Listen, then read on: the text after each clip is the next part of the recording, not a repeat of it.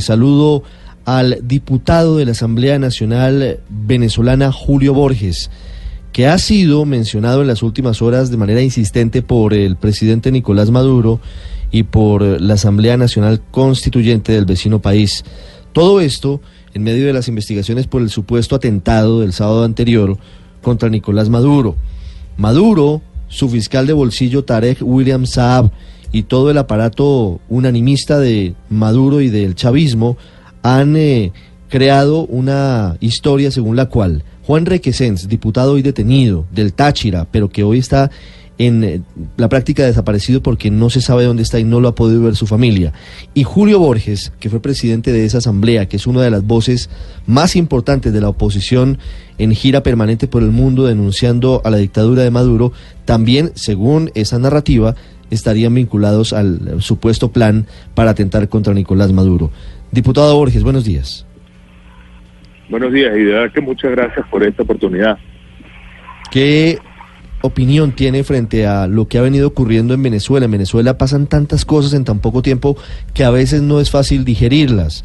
El sábado anterior iniciamos con el supuesto atentado con dron contra Nicolás Maduro en la avenida Bolívar y ya hoy vamos en que están eh, ordenando prácticamente su captura internacional y tenemos a otro de sus colegas de su partido Primero Justicia como Juan Requesens detenido. ¿Cómo le podemos explicar a los oyentes en Colombia lo que está pasando? Bueno, y eso va mucho más allá. Yo, yo quisiera recordarles a todos que en los últimos años, y no, no es una cifra exagerada, porque está documentado, Maduro ha denunciado más de 30 conspiraciones militares, magnicidios, eh, cualquier tipo de acción en contra de él. Y, y, quiero recordar que hace dos años a mí mismo me habían implicado en un movimiento en el cual yo iba a pilotear un avión sobre Caracas, un avión brasilero que se llama Tucano, traído desde la frontera colombiana, y que yo iba manejando ese avión y lo iba a, bombardear el Palacio de Miraflores. Una cosa absolutamente absurda, pero fue una acusación de Nicolás Maduro también. Hace pocas semanas estaban vinculando a María Corina Machado con un magnicidio. Eh, en el último año ellos han denunciado cerca de seis intentos de golpe de Estado.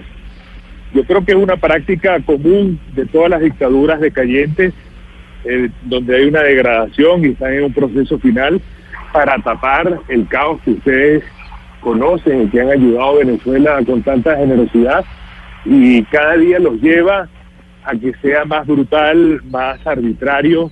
Por ejemplo, nosotros como diputados tenemos pues una serie de prerrogativas constitucionales y legales, se las saltaron todas al diputado Requesén que usted menciona, compañero mío de Primero Justicia, lo secuestraron en su casa, no se sabe dónde está, eh, y le allanaron la inmunidad junto conmigo en la llamada fraudulenta Asamblea Constituyente sin ningún tipo de procedimiento, de manera que yo lo veo como un proceso decadente completo que busca tapar la realidad.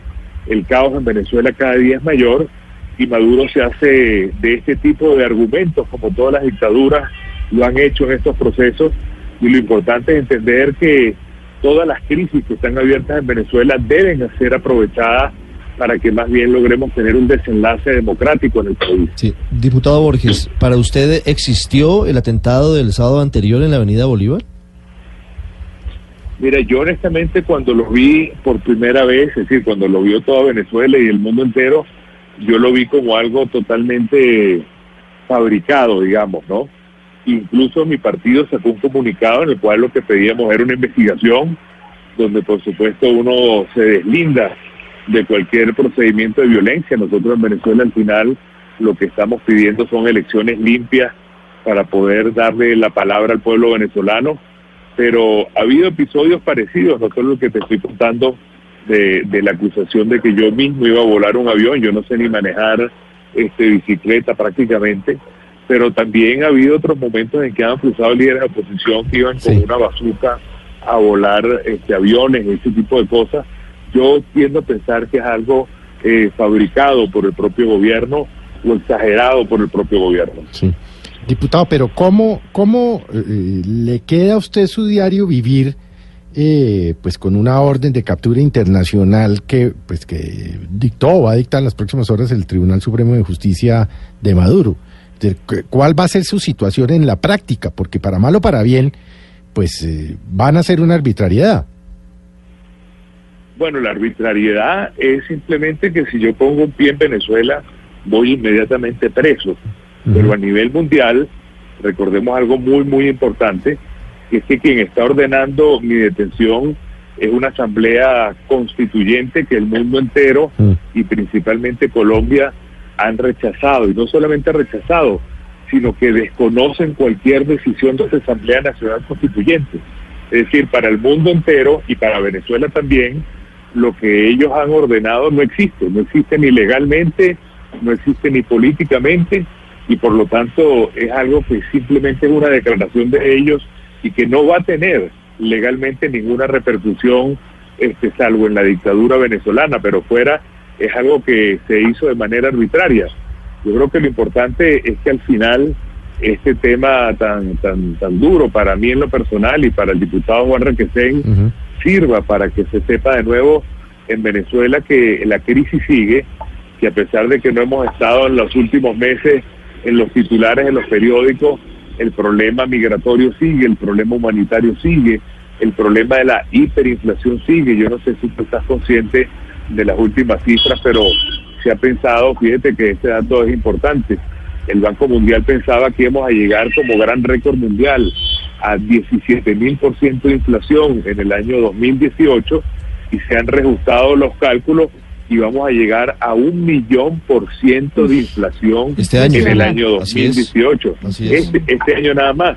Entonces, créanme que la, el deterioro es de tal velocidad que a Maduro lo único que le queda es la represión, la fuerza bruta y enfrentar una crisis militar. Esto también es importante, que es nueva, porque hay una fractura interna en la Fuerza Armada y es increíble, pero en cuestión de meses, de ser su principal soporte, se ha convertido en su primer enemigo la Fuerza Armada venezolana. Sí, diputado Borges, precisamente quería preguntarle sobre eso. Usted habla de que pues es una eh, dictadura decayendo o cayéndose como todos también estamos viendo. Usted que conoce Venezuela, ¿qué cree, digamos, eh, de aquí a seis meses, de aquí a un año, qué puede ocurrir en Venezuela? Yo tengo una convicción muy profunda que Maduro ha abierto unas crisis tan, tan grandes y tan estructurales que nosotros vamos a un desenlace en el país y te lo explico de manera muy sencilla y en pocos segundos. Venezuela de producir más de 3 millones de barriles, ahorita está produciendo un millón de barriles de petróleo diario y Venezuela vive de eso. Venezuela ahorita tiene demandas de petroleras internacionales que le impiden el funcionamiento además a la petrolera venezolana porque Venezuela no ha pagado. Venezuela al mismo tiempo no tiene acceso al crédito internacional. Venezuela tiene una profunda fractura y sobre todo entre los más jóvenes de la Fuerza Armada que no quieren un sistema venezolano eh, cubano en Venezuela. Venezuela tiene la crisis de las sanciones económicas de Europa, de América Latina y de Estados Unidos. Nadie reconoce el gobierno del 20 de mayo de la elección fraudulenta. Hay una crisis social, humanitaria, que es dolorosísima y que Colombia la vive también en carne propia por lo que significa la generosidad de ustedes con todo el pueblo venezolano.